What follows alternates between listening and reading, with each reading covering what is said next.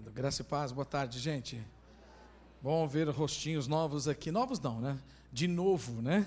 De volta. Uma grande parte de vocês voltando de férias. E é muito bom ter você aqui para esse ano tão especial de Deus, esse ano do compartilhar. Creio que Deus vai renovando nossas experiências com Ele, vai nos dando novas experiências para que nós possamos também contar, não é o que Deus está fazendo, não o que Ele fez. Quantos já tem muita coisa que Deus fez na sua vida aqui? Para contar. Então conte o que Deus já fez, não é verdade? Mas Ele não para de fazer. Aleluia! Esse Deus é um Deus dinâmico, é um Deus vivo, não é um Deus que opera, não é o tempo todo. Então certamente você vai ter novidades não é para contar também. E eu oro em nome de Jesus e até profetizo no sentido bíblico da palavra, não é? Eu creio que Deus assim fará na sua vida, na minha vida. Nós teremos novidades de Deus para contar. Amém, queridos. Glória a Deus por isso. Novidade que o pastor, nem esse pastor Samuel sabe, porque ele estava trabalhando, não sei se não sabe, né? Pode ter contado. Pereira e Samuel, oh, Pereira, Pereira e Sibeli me ligaram não é? Fizeram contato lá de São Bento e pedindo, não é? Uh, na verdade, é, pedindo realmente para participar de uma reciclagem do Casados para Sempre. Eles fizeram isso há muito tempo atrás e a, a igreja lá já está demandando necessidades na área do casamento não é? E eles então, pastor, como vamos fazer e tudo, nós estamos então encaminhando eles agora para o próximo treinamento e reciclagem ali é, em, na, em Boa Viagem, não é? No Recife, não é isso? Então, lá em Pernambuco, dá umas algumas horas de viagem aí, mas eles já se dispuseram também a estar é, reciclando essa área para começar a ministrar o Casados para Sempre na igreja de São Bento, na Paraíba. O programa de rádio começou hoje. Né? Assumimos uma programação numa rádio comunitária da cidade e todos os domingos, não é isso? Aos domingos, não é? Temos uma programação lá. Hoje o pastor Jonas está pregando, é isso? Gravou uma, uma, uma palavra de meia hora. Pastor Pereira está lá é, conduzindo a programação de rádio, não é? E já começamos então a expandir a, as ações de evangelismo na cidade. Irmão, fique contente. Sabe por quê? Porque isso é resultado da fidelidade, das orações, do amor cristão. Não há mérito propriamente em nós, mas nós participamos disso. Há um privilégio participar de tudo isso dado por Deus. Amém, queridos? Bom, nós vamos continuar nossa jornada em Mateus capítulo 5. Semana passada começamos a falar de sobre o amor, afinal, o que é o amar? Biblicamente falando, o que é amar? Muitos de vocês estavam aqui, alguns estão chegando hoje. Ainda temos aquela foto famosa que da semana passada, não sei se aí em cima tem aquela foto daquela coisa horrorosa. Não sei se tem alguém ali, não estou vendo. Ah, agora eu vi uma cabecinha ali. é que aqui é, é, lá é alto, a gente não consegue ver se eles estão sentados, né? Se você tiver aquela foto, eu queria que colocasse novamente a foto para dar um, uma amarrada no contexto do que nós estamos falando para o pessoal que está chegando agora. E você já vai entender já já. Mateus capítulo 5, é o nosso texto central. Mas eu quero também fazer agora, para aqueles que vieram semana passada, um suporte em Atos, capítulo 3. Enquanto ele acha a foto, vamos para Atos, capítulo 3. Por favor, deixa marcado Mateus 5. E vamos para Atos, no capítulo 3. E eu quero ler os versos de 17 a 19 para fazer uma amarração aqui. Eu tenho uma proposta da parte de Deus no meu coração para você e para mim. Amém? Para esse culto de hoje, para esse nosso encontro de hoje, como resultado da ministração da palavra de Deus hoje. Amém? Tem um objetivo. Deus é um Deus de propósitos. Amém? Nosso Deus é um Deus de propósitos. Saiba que você vive com propósito, deve viver a vida cristã com propósito. certamente Deus tem um propósito para nós agora mesmo aqui. E eu quero dizer qual é esse propósito no meu entendimento. Bom, Atos, capítulo 3, versos 17 a 19, está dizendo assim: Irmãos, sei que vocês e seus líderes agiram por ignorância, mas Deus assim cumpriu o que todos os profetas haviam predito acerca do Cristo, que era necessário ele sofrer essas coisas. Agora, verso 19, foco desta tarde para todos nós. Amém? Propósito de Deus nessa tarde para a nossa vida. Agora, quando? Amanhã? Não, agora. Agora, arrependam-se e voltem-se para Deus, para que seus pecados sejam apagados. Amém? Vocês estão vendo lá na tela? Olha que coisa pecaminosa está lá. Se não é pecaminoso, ah, tem levado muitos ao pecado. Semana passada falamos do, afinal, o que é amar. E eu fiz um, uma comparação simples a respeito do amor mundano, o amor comum, do amor divino, do amor bíblico. E eu disse a respeito desse, dessa iguaria, né? tão deliciosa, não é verdade, que é o chocolate. E eu disse que o amar bíblico, biblicamente falando não é como amar um chocolate. Não é quando a gente vai comer alguma coisa dessa daí, ó, a gente se delicia, a gente tem prazer, não é? Aquilo satisfaz, aquilo, né, parece que aguça, né? Satisfaz os desejos. Alguns, os médicos dizem que nos enche de serotonina, que é o hormônio da alegria. Bom, mas o amar, quando a gente diz assim, eu amo chocolate. Esse tipo de amar é muito diferente do amar bíblico. Eu disse semana passada que quando eu digo eu amo chocolate, é porque o chocolate me dá tudo que eu quero naquele momento. Eu quero o prazer do sabor, eu quero a alegria que ele me dá mexendo, não é com, com a química, não é do meu organismo, enfim, eu só tenho ganhos né, naquele momento, eu só recebo. Então a gente está acostumado a amar nessa dimensão. Eu amo chocolate, eu amo tal música, eu amo isso, eu amo aquilo, mas quando nós estamos dizendo, na maioria das vezes, nós estamos dizendo daquilo que nos dá ganho. Então é um amor que se volta para si mesmo, é um amor que dá ganho ao ser humano, para si. É um amor, desculpe, mas eu tenho que dizer, egocêntrico, interesseiro. E você deve se lembrar de 1 Coríntios capítulo 13, quando o apóstolo Paulo fala, não é, aos coríntios a respeito do amor. E ele diz que o amor não busca os seus próprios interesses. Então, com esse pequeno suporte, e semana passada nós exploramos bastante esse texto, não é? O texto que eu comecei a tratar foi de Mateus capítulo 5, porque lá está o perfil daqueles que nasceram de novo, nasceram de um amor que não existe na terra, não é um amor mundano, não é fruto de um amor carnal secular, de um amor comum. Todos nós em Cristo Jesus, todos que já nascemos de novo, não nascemos de algo carnal, não nascemos de um subproduto humano, nem de ações diretamente do homem, mas nós nascemos, como disse o próprio Senhor Jesus a Nicodemos em João capítulo 3, o Evangelho de João, capítulo 3, ele diz que nós não nascemos da carne, mas nascemos do Espírito. Nós não nascemos de baixo, mas nascemos do alto. Nascemos de Deus. Amém, queridos? Então, Mateus capítulo 5, nós começamos a tratar qual é o perfil desses que nasceram de novo. Porque, sinceramente, no ano do compartilhar, no ano de se doar, contando as histórias e os feitos de Deus na nossa vida, para que outros o conheçam, para que vidas, pessoas possam conhecer esse Jesus a quem nós conhecemos e já temos tanta experiência de vida.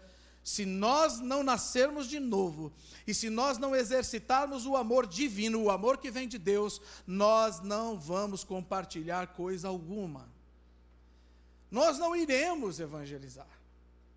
Portanto, eu quero aqui já afirmar que a ação evangelizadora, o desejo, o anseio por evangelizar, a paixão de conduzir ou de contar a respeito de Jesus para as, para as pessoas, ou seja, evangelizá-las, é fruto de um amor divino, é fruto de um amor do céu, é produto ou subproduto daquele que nasceu de novo. Você pode dizer isso? Diga: amar a tal ponto de desejar de todo o coração que uma outra pessoa conheça Jesus e se converta é subproduto do amor divino no meu coração. Diga, é DNA daqueles que nasceram de novo. Sabe por quê? Porque Deus é amor e nós somos filhos, como filhos de Deus, somos gerados em amor. Então é a nossa essência também, o amor divino, o amar como Deus ama. E é sobre isso que eu quero continuar falando.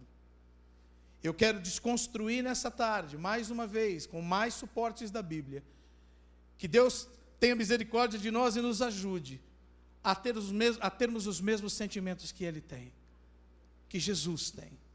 Amém? O mesmo, a mesma qualidade de amor que Deus tem. Porque Ele derrama, a Bíblia diz que este amor é derramado em nossos corações. E se esse amor é derramado nos nossos corações, então Ele nos habilita a amar da mesma maneira. Senão seria uma utopia, não é? Seria viver cheio de culpa, debaixo de culpa o tempo todo, tentando fazer alguma coisa impossível. Diga, amar como Deus ama não é impossível. Diga, desde que Jesus mora em nós, habite em nós, é plenamente possível. Quantos tem Jesus habitando em seu coração aqui? Tem convicção disso? Aleluia! O amor de Deus está em seu coração. Há um amor diferenciado, batendo aí em seu coração, pulsando em você. Portanto, quero continuar em Mateus 5, falando a respeito destes que amam porque se importam com as pessoas ao seu redor. Foi a primeira, o primeiro ponto. Que o amar, biblicamente falando, começa com a percepção das necessidades das pessoas ao nosso redor. A gente vê além do nosso próprio umbigo. Foi isso que nós falamos. E, segundo tudo que eu faço, deve ser expressão desse amor. Um amor que já me satisfez e me satisfaz. Digo, o amor de Jesus me satisfaz plenamente. Então, ninguém que realmente está vivendo uma vida com Jesus está de canequinha na mão mendigando amor. Isso faz uma diferença na vida, irmãos. De uma forma muito simples, não é, Pastor Samuel? Quantas vezes eu, você e as pessoas hoje não estão fazendo concessões e não estão se permitindo coisas na vida por causa dessa carência, desse buraco afetivo dentro de si. Seja por origem na família, porque teve uma família disfuncional, enfim, não é porque, enfim, não, não conheceu um amor que o suprisse. Aliás, eu vou dizer, nenhum amor na terra supre o homem. Não adianta a gente culpar os pais, não adianta a gente culpar a esposa, não adianta, não adianta culpar ninguém. Sabe por quê? Porque nenhum ser humano na face da terra é capaz de suprir plenamente esse amor que só Deus pode suprir. Diga em Cristo Jesus. Deus me ama de tal maneira que eu não vou perecer. Diga, eu vou prevalecer sobre todas as coisas, sobre todas as tentações, seduções desse mundo. Eu prevalecerei porque o amor de Deus me completa. Amém? Então não é cantadinha de menino, de menina, não é o dinheiro, o poder do dinheiro e das, da fama, das posições que vão me atrair, me seduzir e me conquistar, tentando me preencher. Eu não vou dar lugar a isso. Sabe por quê? Porque o amor de Deus está transbordando em mim. Não é chocolate, não, meu irmão. É o amor de Deus que é derramado no meu e no seu coração, graças a Deus. Então é possível amar de tal maneira que as pessoas não sejam apagadas da nossa memória, que as pessoas não sejam mortas relacionalmente em, eh, em nosso coração. Quantas vezes matamos relacionamentos? Não quero mais saber. Não é verdade? Não quero mais ver a cara desse, dessa pessoa. Vai com Deus, ainda a gente fala.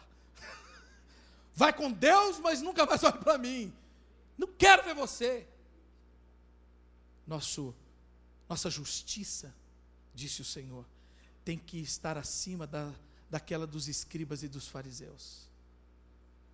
Nossa maneira de viver, nosso julgar, o nosso perdoar, tem que estar, estar acima da religiosidade. A religiosidade perdoa até três vezes. Jesus, né? Jesus disse que é 70 vezes sete. O judeu comum perdoava três vezes. Três era a medida do judeu. Né? A partir daí, acabou. Mas Jesus disse a Pedro que tentou ser excelente. Pedro disse: Quantas vezes devemos perdoar? Sete vezes. E Pedro já colocou muita, quatro vezes mais em cima do sete do judeu. E Jesus disse: Não, Pedro, setenta vezes sete por dia. O amor de Deus é derramado em nossos corações sem medida. Diga para a pessoa que está perto de você aí, diga, não ponha limites no amor de Deus. Diga, não feche o seu coração para o amar. Quando você disser não dá mais, dá! Dilate o seu coração que dá! Vá até transbordar. Falamos então que esses que vivem desta maneira têm uma característica. E Mateus capítulo 5 fala sobre isso. Fala sobre os pobres de espírito, eu já expliquei. Fala sobre os que choram, eu também já expliquei. E eu quero continuar a nossa jornada aqui, amém? E agora também fala sobre os humildes. Eu estou nas bem-aventuranças, amém, queridos? Estou lá, expliquei para você que bem-aventurado significa plenamente satisfeito. É isso o significado da palavra, diga plenamente. Plenamente, plenamente satisfeito. Plenamente. Aleluia. Hoje eu almocei e realmente eu vou dizer assim, almocei de um jeito que eu estou plenamente satisfeito. Para não dizer que eu não bati na trave de não pecar. Deus tem misericórdia de mim, né? Você está orando por mim? Se você não está orando por mim, você tem que começar a orar. Ore por mim para eu perder 20 quilos esse ano para eu deixar embora, não, né? Deixa, perder e não querer achar mais. Eu preciso, irmãos, você tem uma área da sua vida que você tem fraqueza e você precisa de ajuda? Ou eu sou o único pecador nessa casa aqui? Sim ou não? Então, meu irmão, nós vamos orar uns pelos outros. Essa é uma área realmente que eu tenho muita fraqueza. Eu gosto de brócolis, irmão. Eu gosto de giló. Você já viu alguém falar assim, hum, que delícia de giló? Então a minha, a minha, a minha batalha é mais dura, irmão. Porque eu gosto de tudo. é mais difícil. Jesus tem misericórdia de mim. Olha, irmãos, Mateus capítulo 5 dá uma outra característica daqueles que amam com o amor divino, daqueles que nasceram de novo, daqueles que podem compartilhar o reino de Deus, os humildes. Vamos falar? Diga, humildes. Ora, pastor, então me diga aí o que, que são os humildes. Dá uma desenhadinha nesse negócio, não é? Eu estou com tão pouco dinheiro no banco, pastor. Eu sou humilde. Né? Outro dia eu vi um homem tão humilde. Tá, ele chegou, não tinha nada, aquela roupa maltrapilha. É isso que é ser humilde? Não. Já disse muitas vezes aqui que tem gente que tem um real ou menos no bolso, é arrogante que dá dó. Dói até na alma, de tão arrogante que é, de tão soberbo que é. Então, a, a humildade não tem nada a ver com posses, não tem nada a ver com títulos. A palavra de Deus nos ensina que os humildes são aqueles que priorizam os outros. Diga priorizar o outro. Irmãos, humildes, biblicamente falando, são aqueles que sabem esperar a sua vez. Sabem esperar a sua vez, eles não precisam passar na frente de ninguém. Imagine o metrô de São Paulo.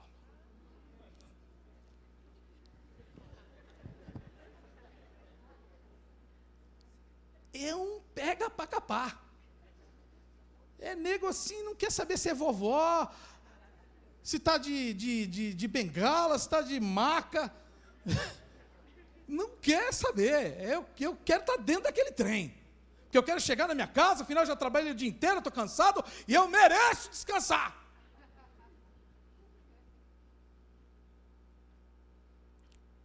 Os humildes, biblicamente falando, não furam fila.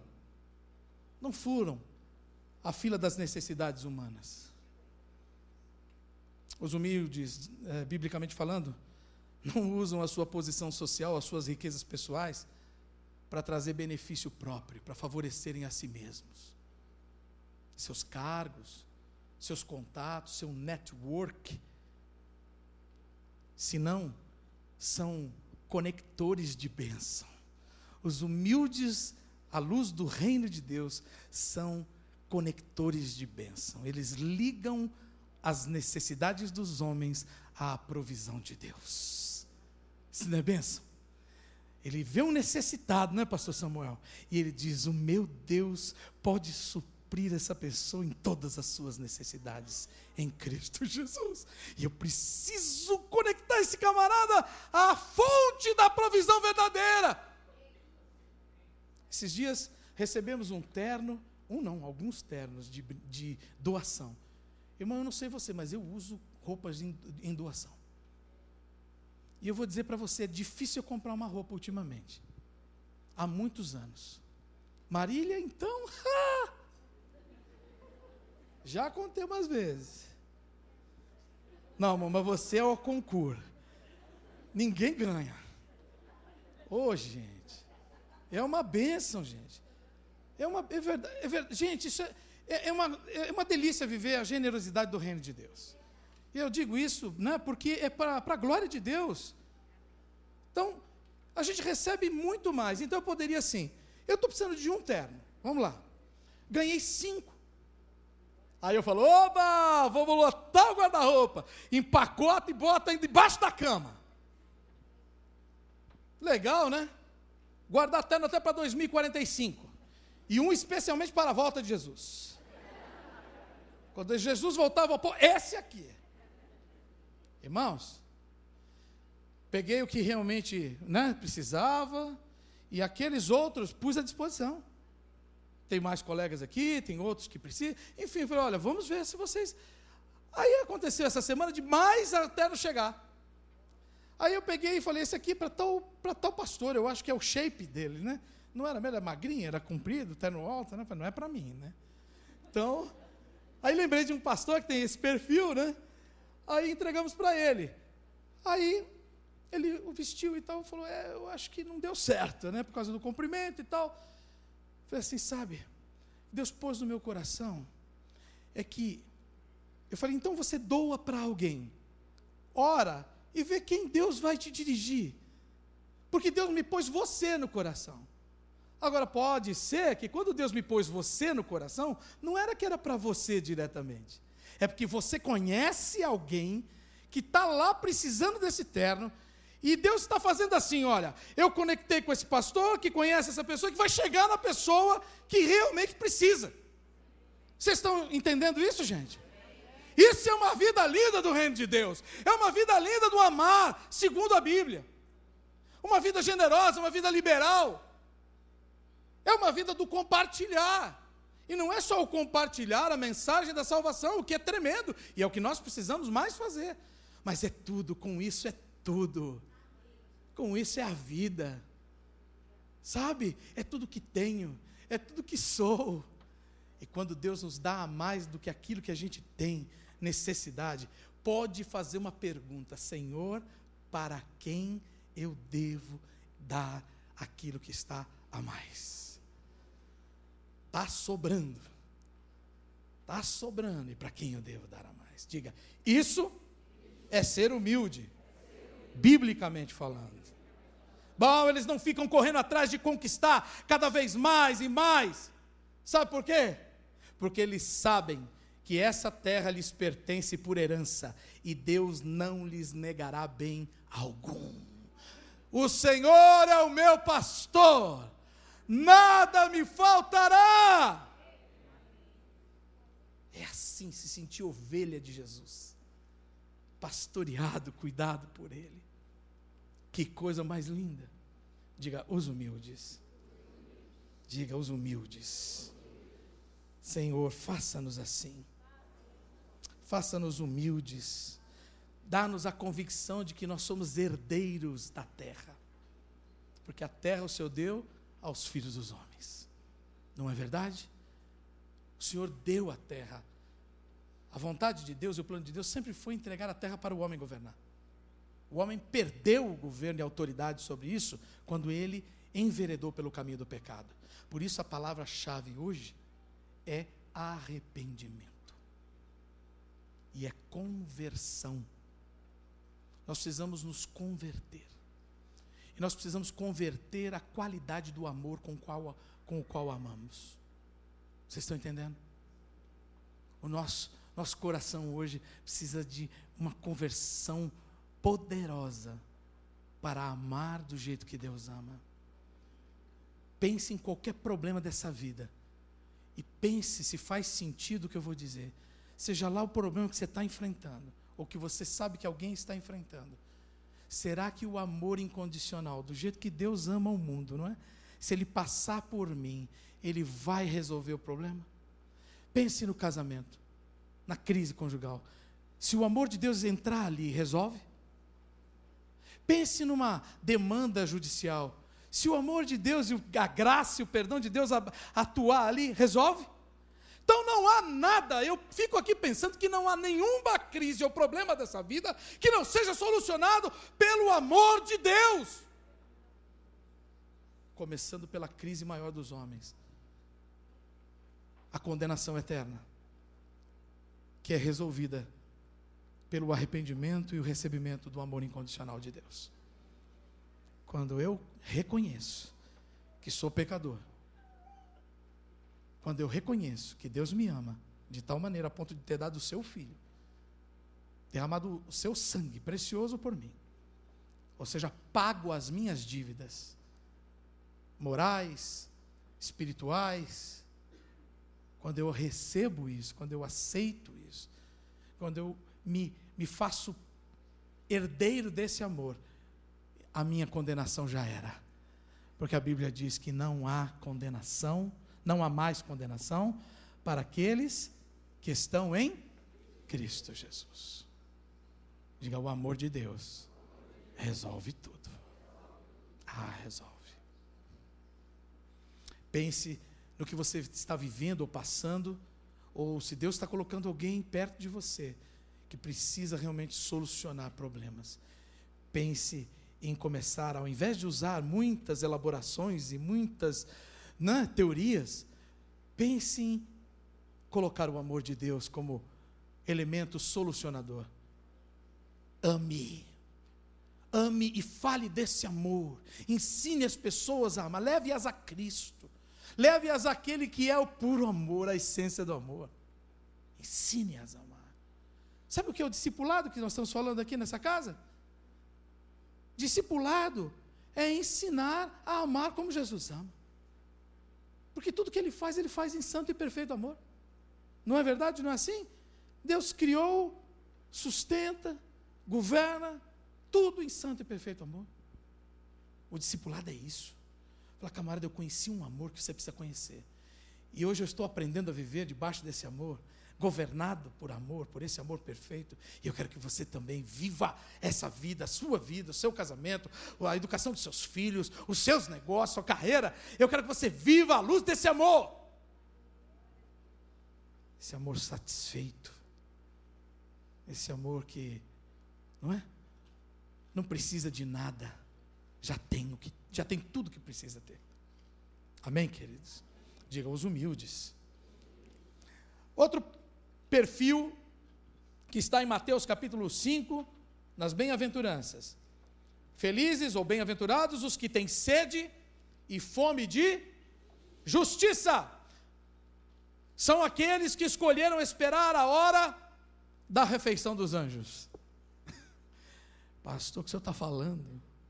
Se você ler Mateus capítulo 4, um capítulo anterior, você vai entender. Jesus vai ao deserto e é tentado para ser tentado pelo diabo. E ali é oferecido a ele muitos pratos. Ali é oferecido a ele muitas ofertas da parte de Satanás. E uma delas é o governo de, de todos, né, de todos os, todas as nações, do mundo inteiro. Ora, Jesus não se encantou com aquela oferta de Satanás. Ele veio para fazer justiça. Ele veio para redimir o homem. Ele veio para pagar os nossos pecados e as nossas dívidas. Portanto, se há uma palavra que define a obra de Jesus, é justiça. Sim ou não? O profeta Isaías diz que o cetro, não é? Está, o governo está sobre os seus ombros, e o cetro de justiça em suas mãos. Ora, então, justiça é algo poderoso, é algo que realmente é uma característica do nosso Senhor, Jesus, o Messias. Mas Jesus escolheu fazer justiça de uma forma totalmente diferente daquela que os fariseus e os saduceus esperavam, que os escribas esperavam, que os judeus esperavam. Ele não fez justiça com as próprias mãos. Ele esperou a justiça de Deus se manifestar. Ele se ofereceu nas mãos de Deus para que as coisas fossem feitas do jeito de Deus, do jeito de Deus, do jeito que o Pai queria. Portanto, é isso que eu quero dizer com sede e fome de justiça, mas aqueles que esperam a hora da refeição dos anjos. Porque diz lá em Mateus 4 que quando tudo foi vencido, quando Jesus venceu todas as tentações, diz ao final que então vieram os anjos e o serviram. Você está passando alguma angústia? Você está sofrendo injustiças? Está sofrendo perseguições? Está realmente difícil. Meu irmão, seja como estes, que tem sede e fome de justiça, mas dessa justiça que vem de Deus e não dos homens. Não a justiça pela vingança, não a justiça pela força do seu braço próprio, mas aqueles que sabem que Deus é justo e que é, os olhos de Deus estão postos sobre toda a terra. E Ele não tem o culpado por inocente e nem o inocente por culpado. Na hora certa, na hora devida, Ele manifestará a sua luz, brilhará a sua justiça como sol de meio-dia na sua vida. Deixe Deus fazer. Deus realmente não precisa de ajudinha. Não precisa de uma mãozinha. Acho que temos mais que orar para não querer ajudar a Deus nesse sentido, né? Nesse sentido, não. Os que têm fome e sede de justiça preferem comer com Jesus à mesa mas sem meter a mão no prato. Quem que se lembra? Quem é que botou a mão no prato junto com Jesus? Judas. São aqueles que estão à mesa, estão comendo todo dia do alimento do céu, mas estão questionando as maneiras e os meios que Jesus faz as coisas. Sabe, come o pão, o pão do céu todo dia, que é a palavra de Deus, está na mesa dos filhos mas está dizendo: hum, por que, que deu esse dinheiro para os pobres? Ou, por que, que essa mulher, desculpe, por que essa mulher quebrou esse perfume caro? Podia ter dado para os pobres, foi quebrar os pés de Jesus. Que desperdício. Talvez na sublinha estava dizendo, acho que ele nem merece tudo isso. Questionando. Colocando dúvidas, despertando né, interrogações na mente das pessoas com a sua justiça própria, com a sua maneira própria de pensar. Os que têm fome e sede de justiça sentam sim à mesa e comem do pão da mesa com Jesus, o pão que é partido por Ele. Amém? Mas não botam a mão no mesmo prato. Esperam a sua vez, porque são humildes. Está vendo como uma coisa está ligada à outra? Cada um desses tem relação com o anterior. Eles não estão desconectados. Não são virtudes desconectadas. Isso faz um todo, forma um todo do nascido de novo. Os que têm fome e sede de justiça sabem discernir qual é a parte deles e a parte de Deus. Confiam que o Senhor jamais vai deixar eles padecerem fome e sede, seja qual for a espécie seja de justiça, seja material, seja espiritual ou emocional. Eles sabem que o tempero de Deus é mais saudável. Diga, Deus é um excelente cozinheiro. Diga, a gastronomia do céu é a melhor que existe. Ah, o tempero de Deus é bom, meus irmãos. Portanto, não tente colocar o seu tempero no Evangelho. O Evangelho já vem com o tempero certo. Amém ou não? Ponha o pão do jeito que ele é feito da parte de Deus. A receita é de Deus, o jeito é de Deus. Então faça dessa maneira, sirva o pão que ele mesmo faz. Apresente o evangelho do jeito que ele deve ser apresentado, como Jesus apresentou. Viva a vida do jeito que Deus ensina para viver. Os que têm sede de fome de justiça abrem mão de saciarem sua própria necessidade de recompensas. Eu mereço, isso não é justo, eu vou fazer desse jeito. Tenho acompanhado casos, muitos casos, em que as pessoas dizem, pastor, cansei, chega, vou fazer de tal maneira, porque não é justo. E aí então elas querem entrar com a sua justiça, com o seu jeito de fazer. Quantos crentes levando na justiça outros crentes? Casais que estão em crise, indo para o divórcio e entrando em divórcio litigioso. Já não basta a dor e a, né? E a terrível opressão que traz o divórcio, o escândalo que é o divórcio, porque é, começando dentro de, dentro de casa, estou falando nem da igreja. É um escândalo para a família, é um escândalo para os filhos. Não bastasse isso, ainda vão brigar para se separar. O carro é meu. A toalha da mesa de jantar é minha. Aquele castiçal de prata é meu. Começa uma briga infernal por coisas. Coisas.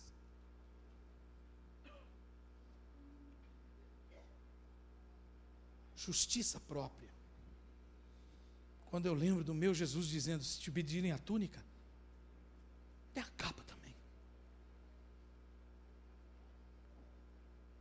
Só os que realmente têm convicção de que nasceram de novo e têm um Pai que supre todas as suas necessidades.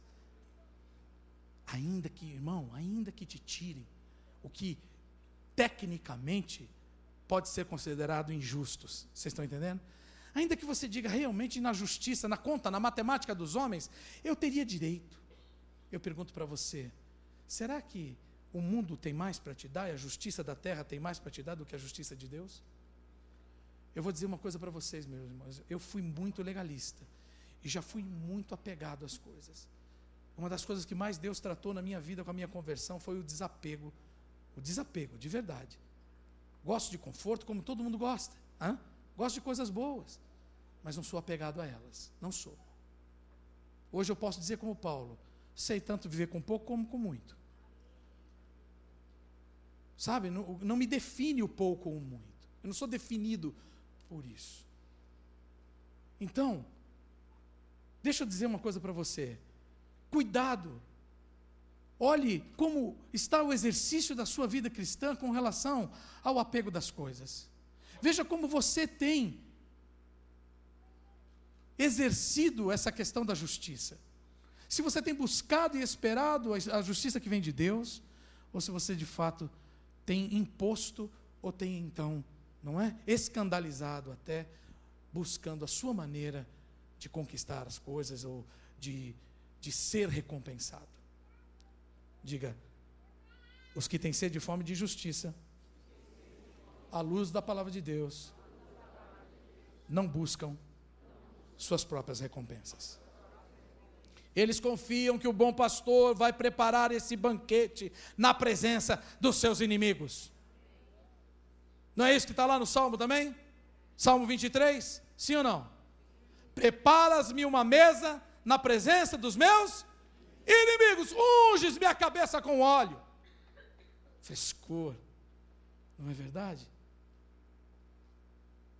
descanso. Era o que faziam quando os, os que faziam jornadas longas chegavam numa casa, a primeira coisa que era lavar os pés deles e derramar óleo sobre a sua cabeça, porque era muito seco e o cabelo ficava quebradiço. Então passava-se, untava-se com óleo né, para hidratar o cabelo. Olha que coisa deliciosa. Devia ser uma delícia, né? Sei quantos dias no deserto, né? Seco, pedregoso. Aí você chega e lava os seus pés. E e ungem a cabeça com óleo. Oh, aleluia, Jesus, que delícia. Vocês estão entendendo isso aplicado à nossa alma? Ao nosso estado de ser e, e estar? É disso que o Senhor está falando aqui. Avançando ainda, por o tempo que eu tenho ainda um pouquinho, os misericordiosos. Uh! São aqueles que imitam Jesus, colocando os sentimentos alheios, o sentimento dos outros, como se fossem seus. Diga a dor do outro, a minha dor. Diga a alegria do outro, a minha. Diga a honra do meu irmão, minha honra. Diga a desonra do meu irmão, minha desonra. Isso é misericórdia, meu irmão. Isso é ser misericordioso. Não é fazer cara de peninha, não. Tadinho do irmão. Ninguém fez nada por ele, inclusive eu. Você sabe de uma coisa que tem sido pesquisada, é objeto de pesquisa, dentro das igrejas, uma pesquisa mundial. Se não me engano, o Barna pesquisou isso, que eu leio bastante as pesquisas deles. Já está provado que aqueles que mais reclamam, reclamações do tipo: ninguém me visitou, ninguém me viu, ninguém foi me ver, ninguém falou, fez nada por mim, ninguém isso, ninguém, ninguém, ninguém, ninguém. Mais de 80% desses também não fizeram nada por ninguém. Eles reclamam que as pessoas não fazem, mas eles nunca fizeram por ninguém. Ou seja, estão reclamando de algo que eles não fazem e não dão a ninguém. Os misericordiosos tomam as dores, as necessidades, tudo, as vitórias, tudo. É como se o, o do meu irmão é meu. O da outra pessoa, do meu próximo é meu. Já pensou um casamento assim, rapaz? É, pastor Rafael? Pastor Rafael e Fabiola, que estão aqui toda terceira, segunda-feira, ministrando para os casais. Imagina o marido, um marido amando desse jeito. Um marido misericordioso. Ah, rapaz. Imagina a Fabiola, a esposa misericordiosa. Colocando todo o sentimento do marido, todas as dificuldades do marido, ao invés de chegar assim, amor, ai, hoje o gás não passou, o cano explodiu, o chuveiro está queimado. Ela começa com aquela pergunta, oh amor, primeiro que bom que você chegou em casa. Estava morrendo de saudade de você. Dá um beijo aqui. Depois, como foi seu dia, querido? Talvez vai ouvir assim, foi bom. Mas começou, não é? De verdade, né, meus irmãos? Não é com técnica, não. Isso é, é coração. Sabe, se importar com o outro. Colocar o outro em primeiro lugar. Isso sim é ser misericórdia à luz da Bíblia. A tristeza, a dor, as perdas, os erros, até os pecados, meus irmãos. Porque a gente aponta o dedo cara, mas errou, olha lá, ó, adulterou, olha lá, olha lá, fez isso, olha lá, falou mal, olha lá, errou, errou, errou, errou.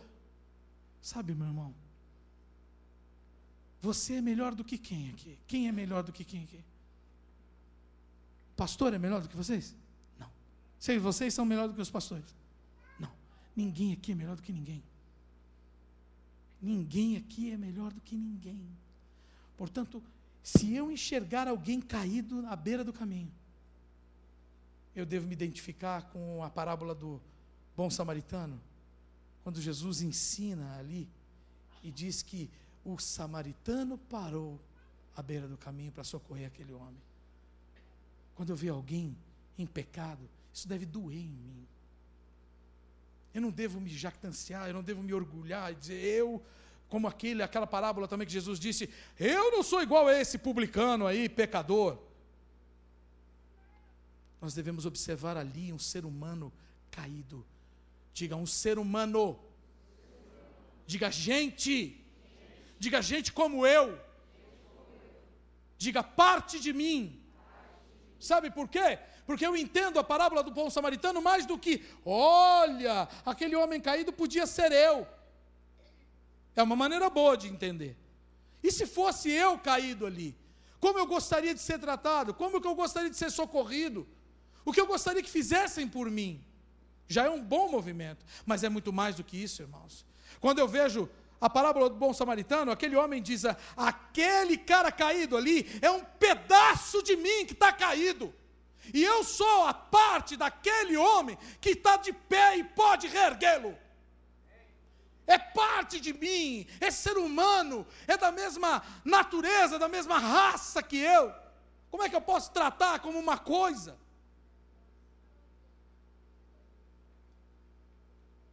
Eu sou a parte dele que está de pé. É como uma perna que ficou manca e que a, o corpo inteiro busca, não é? Busca recursos, não é para aliviar a perna, não é assim? O, você imediatamente já essa perna já assume mais peso, com certeza. Você joga mais peso para essa, o, a cabeça já já põe numa outra posição porque o equilíbrio, a, o eixo muda e você vai buscando, o corpo todo vai buscando equilíbrio para aliviar a perna que está ferida. Oh, queridos, nós precisamos de uma conversão do nosso jeito de ser. Nós precisamos mesmo pedir que o Senhor coloque os mesmos sentimentos dele em nosso coração, assim como está lá Paulo aos Filipenses: tendes em vós o mesmo sentimento que houve em Cristo Jesus. Você está comigo ainda, querido? Vamos procurando terminar os que têm coração puro. Eu vou encerrar hoje aqui, tem mais, eu vou, vou com calma, como eu falei, eu queria degustar. Degustar. É passar por cima. Não é presumir que você sabe o que está escrito aqui. É refletir com você, passo a passo. Talvez até dar umas. botar o dedo na ferida da gente mesmo, não é verdade? Falar, meu, eu, eu, eu sou assim aí, ó. Isso aí ainda está muito em mim. Isso eu preciso mesmo que o Senhor me ajude a, a, ganhar mais misericórdia, a ser mais misericordioso. Isso é uma área da minha vida que eu preciso trabalhar, não é? Que é a humildade. Não ter medo disso. Não é verdade? Porque Ele nos ama. Amém? É o amor dele que está operando a nossa transformação. Os que têm coração puro, e aqui eu encerro. Amém? são aqueles que aceitaram o colírio de Jesus. Vocês lembram de Apocalipse capítulo 3? Quem lembra? Quando fala da igreja de Laodiceia. Quando aquele lugar todo orgulhoso da riqueza que tinha, do conhecimento e da ciência que tinham, tinha uma, uma universidade de, de medicina onde se produzia um colírio poderoso né, para os problemas de infecção ocular né, dos olhos. Tinha uma lã negra que não era tingida, era natural e era caríssima, era rara.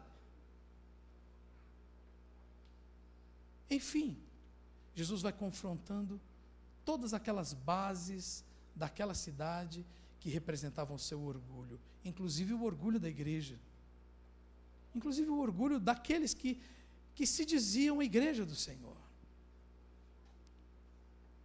Jesus diz: vocês precisam permitir que eu pingue colírio nos vossos olhos. Vocês precisam trocar essa lã negra, suas vestes, por vestes brancas. Então ele vai confrontando, dizendo: Isso daí que vocês entendem que é grande coisa para vocês, isso aí não vale nada no reino de Deus. Vocês precisam trocar essas coisas pelas coisas do reino. E uma das coisas que ele oferece é colírio para os olhos. Porque está escrito na palavra de Deus: se os teus olhos forem maus, todo o teu corpo será mau. Está lá em Mateus 6, no próximo capítulo você vai ver isso. Se os teus olhos forem maus, todo o teu corpo será mau. Os puros de coração são os que podem ver Deus em todas as coisas. Diga, ver Deus em todas as coisas, boas e más, viu? Em toda situação boa, em toda situação difícil. Os puros de coração podem ver Deus. Sabem que se Deus fizer, Ele é Deus. Sabem que se Ele não fizer, Ele também é Deus. Esses são os puros de coração. são os que creem na Bíblia como palavra inspirada por Deus e revelada aos homens. Creem em céu e creem em inferno. Ah, pastor, mas inferno não é compatível com um Deus que é amor. Ah, não é? Vou te dizer, já disse, estou dizendo sempre, porque sempre tem gente nova aqui. Sabe por que, foi criado o inferno? Sabe quem criou? Quem criou o inferno? O diabo? Não, foi Deus. Como é que um Deus de amor pode criar um inferno? Se lá vai ser um lugar de sofrimento e condenação para Satanás e seus anjos, como diz a Bíblia, e o homem é um intruso lá dentro, porque não foi feito para ele. Deus não fez o inferno para os homens. Deus fez para Satanás e seus anjos, que se rebelaram espontaneamente contra Deus. Vocês estão entendendo? Agora, vai para lá todo aquele que não quer viver com Deus, que não quer viver debaixo do amor, da justiça, da, das leis de Deus. Então, Deus, ao invés de extinguir da existência, vocês estão entendendo? De simplesmente anular a existência dessas pessoas, Ele criou um lugar e também deixa que essas pessoas possam ir viver na eternidade, nesse lugar que não terá comunhão com Deus, porque não quiseram comunhão com Deus em vida, negaram o Senhor Jesus em vida, portanto, não querem, não quiseram comunhão com Ele, e não querendo comunhão com Ele, então Deus vai dizer assim: eu vou apagar você? Não. Então eu respeito a sua escolha e você vai viver num lugar onde não tem comunhão comigo. E o único lugar no face desse universo inteiro, sei lá, chame como quiser, cosmo, não sei, ponha, é o inferno. É o único lugar onde não haverá comunhão entre os homens e Deus. É amor ou não é? Você já parou para pensar sobre isso? Para para pensar. Deus respeita tanto o ser humano, respeita tanto a escolha humana, que ele permite que exista um lugar e o ser humano vá morar lá, vá viver, viver, vá viver lá por toda a eternidade, por causa da sua escolha. Ele não obriga ninguém a viver no céu, mas ele deseja profundamente que você vá morar lá porque Ele nos criou para estar com Ele. Ele nos criou para estarmos com Ele. Essa é a vontade de Deus, o nosso Pai, amém? Mas Ele não obriga ninguém a fazer isso. Agora, para quem não quer e para quem fez a sua escolha ou se omitiu da sua escolha, é realmente esse o lugar. E esse lugar é uma demonstração também do amor de Deus. Mas os puros de coração creem em Deus e creem na Sua palavra. Creem, como eu já disse aqui, que se a Bíblia dissesse que Jonas engoliu o grande peixe, assim o seria. É estranho, é difícil de entender, é difícil de compreender essa coisa de céu e inferno, às vezes, é difícil de compreender o nascimento virginal de Jesus. Como é que pôde Jesus nascer de uma virgem? Como é isso? É difícil às vezes, crer em milagres. É difícil crer no sobrenatural. Mas os puros de coração creem, apesar de não saber explicar. Eles creem. Porque nasceram de novo. Nasceram do Espírito, e o Espírito sonda todas as coisas e nos faz discernir todas as coisas. Não sabemos explicar, mas sabemos que é de Deus sabemos que Deus está naquilo, sabemos que aquele movimento procede dele, e então nós nos rendemos àquela ação, àquele movimento, àquela vontade dele. Vocês estão entendendo? Creem que Deus está operando mesmo em meio à desgraça. Os puros de coração não recebem só o amor incondicional de Deus, eles também recebem a sua justiça, sabendo que Deus jamais errará com eles. O Deus de amor perfeito é o Deus da justiça perfeita. O Deus que me absolve, Ele está certo em me absolver. Mas se Ele me condenar, Ele está absolutamente certo em me condenar. Muito embora o que eu estou dizendo, creio na minha absolvição e na salvação pelos méritos de Jesus. Vocês estão entendendo? Eu creio quem crê na sua salvação? Quem tem Jesus e crê na sua salvação? E eu creio, irmãos, que aquele que realmente nasceu de novo, ele persevera, jamais perde a sua salvação. Jamais perderá. A obra de Jesus é completa, amém? Ela é completa. Ela não depende dos méritos do homem, senão somente dos méritos de Cristo. Quero que você fique em pé e eu vou te dar uma conclusão prévia desse texto, para que nós possamos orar agora e tomar uma decisão. Há dois grupos de pessoas, eu entendo, aqui nesse lugar, que precisam tomar uma decisão. O primeiro grupo aqui se identifica comigo e eu com você. Aqueles que já faz algum tempo você já fez uma decisão, orando e entregando a sua vida a Jesus. Quantos fizeram isso aqui já alguma vez na vida aqui? Alguns há meses, outros há anos. Eu tenho 26 anos que eu tomei essa decisão. Nós precisamos tomar uma decisão agora de pedir que o Senhor santifique a nossa maneira de sentir e agir. Nossos pensamentos já são os pensamentos de Deus, porque nós recebemos a palavra. Mas nós precisamos que o Senhor santifique a nossa maneira de sentir e de, e de agir. Porque muitas vezes nós sabemos o que Deus quer, mas nossos sentimentos ainda ganham ganham espaço e terreno. Você sabe que deve perdoar, mas você diz: Eu não vou perdoar.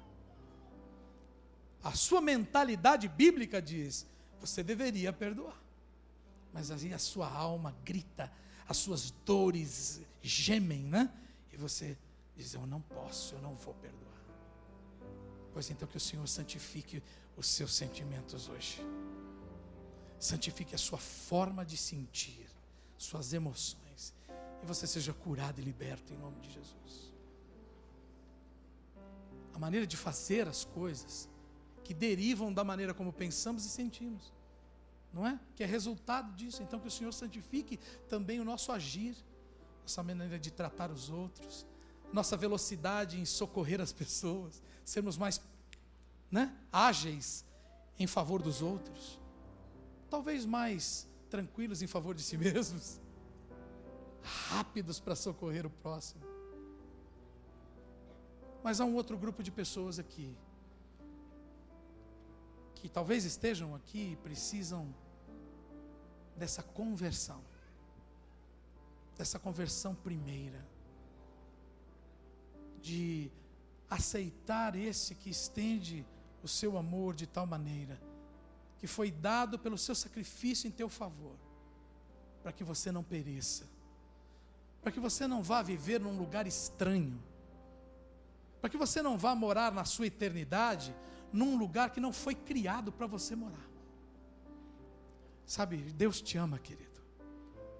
Ele tem um plano maravilhoso para a sua vida. E as pessoas não experimentam, não conhecem o amor de Deus, nem experimentam esse plano por causa do pecado. Porque estão deixando Deus fora das suas vidas. E Jesus disse: Eu sou o caminho, a verdade e a vida. Ninguém vem ao Pai senão por mim. João 14,6 ele diz isso. E hoje mesmo ele está estendendo a você a oportunidade de você começar a, a jornada nesse caminho da fé.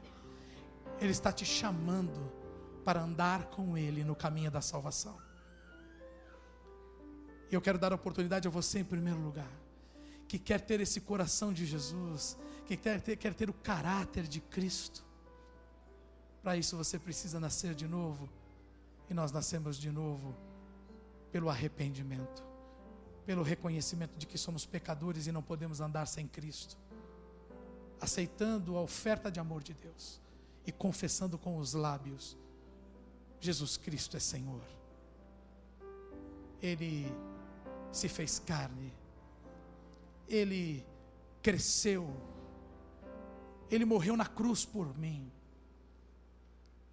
ele foi sepultado e ressuscitou o terceiro dia, ele foi assunto aos céus e há de voltar, há de vir para buscar a sua igreja gloriosa, para nos glorificar nele e consumar todas as coisas. Esse é o Evangelho, é a fé, resumidamente falando. Se você está aqui nesse lugar e ouviu o que ouviu, e o Senhor tem tocado o seu coração para uma mudança de vida, mas em primeiro lugar, você precisa mudar o sentido e o rumo da sua vida.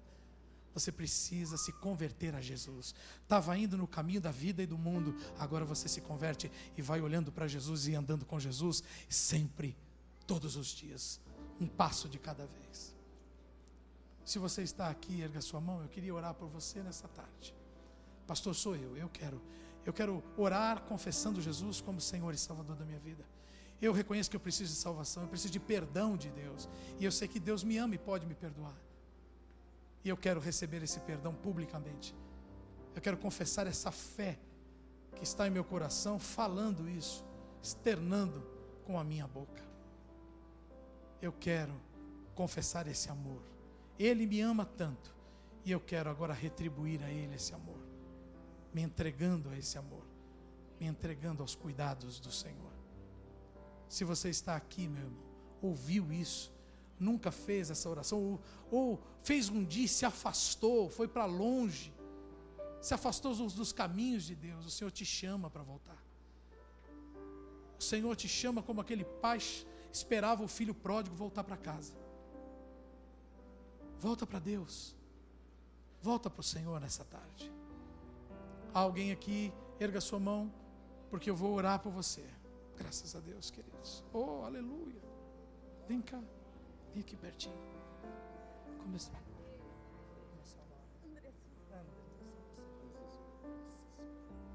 Andressa e Francisco estão conosco aqui. Deus é bom.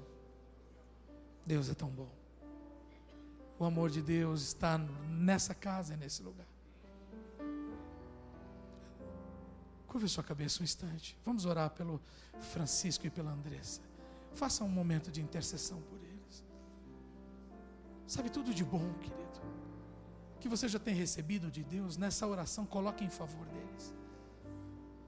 Lembre do que Deus fez por você e coloca nessa intercessão agora, Senhor, alcança-os com o teu amor poderoso.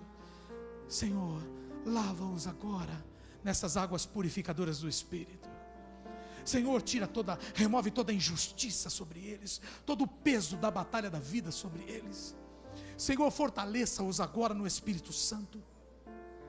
Senhor, eu não sei os problemas que eles estão enfrentando, mas eu me lembro quando o Senhor entrou como socorro bem presente nos meus problemas, e o Senhor me ajudou que eu vencesse os meus problemas, e a cada dia, vivendo contigo, seguindo com o Senhor, o teu amor foi me sustentando, foi me fortalecendo a esperança de que o Senhor estava comigo todos os dias, de que o Senhor jamais me abandonaria, jamais me deixaria, me fortaleceu e me trouxe até aqui, Senhor. Faça também com eles isso. Ajuda-os, ajuda-os, fortaleça-os na fé. Agora, Senhor, usa a minha vida, usa a minha vida como irmão Põe misericórdia no meu coração para que eu possa ajudá-los, como ao Francisco e Andressa, muitos também que estão precisando agora, que estão chegando nesse momento e precisam de serem fortalecidos na fé, serem encorajados na, na caminhada da fé. Senhor, abençoa-os com toda sorte de bênçãos. Em Cristo Jesus. Agora, Francisco e Andressa, eu queria que vocês repetissem essa oração. Tá bom? Agora é para vocês. Olhos fechados. Digam assim: Senhor Jesus, Tu és o amor de Deus encarnado. Tu vieste por minha causa, em meu socorro. E hoje eu comecei a entender a profundidade, a largura, a extensão do teu amor por mim. Quero viver por esse amor. E quero também doar esse amor. Faz essa obra na minha vida. Transforma-me pelo poder do teu Espírito na tua palavra. Santifica-me. Quero pensar como tu pensas. Quero sentir como tu sentes. E quero fazer as coisas do teu jeito. Por isso, eu abandono a minha velha maneira de viver e aceito tuas mãos me guiando num novo e vivo caminho, me ensinando a viver a nova vida que o Senhor tem para mim. muito obrigado. Porque o Senhor me aceita do jeito que eu sou, mas vai, mas vai me transformar do jeito que o Senhor quer que eu seja. Tu és meu Senhor agora, único Senhor, meu Salvador, meu único Salvador e Deus meu. Amém. Graças a Deus, aleluia, aleluia. Obrigado, Andressa, Francisco. Sejam bem-vindos, queridos. Nós vamos anotar o nome de vocês e o telefone só, tá bom? Para a gente ajudar vocês nessa caminhada. Olha para trás um pouquinho e veja quanta gente está sendo ajudada. Quem está sendo ajudado por Jesus aí, gente? Aleluia. Nós também queremos que vocês recebam toda a ajuda necessária, tá bom? Vem cá, meu amor. Nós vamos encerrar agora. Não? Então vem cá. Então me dá aqui.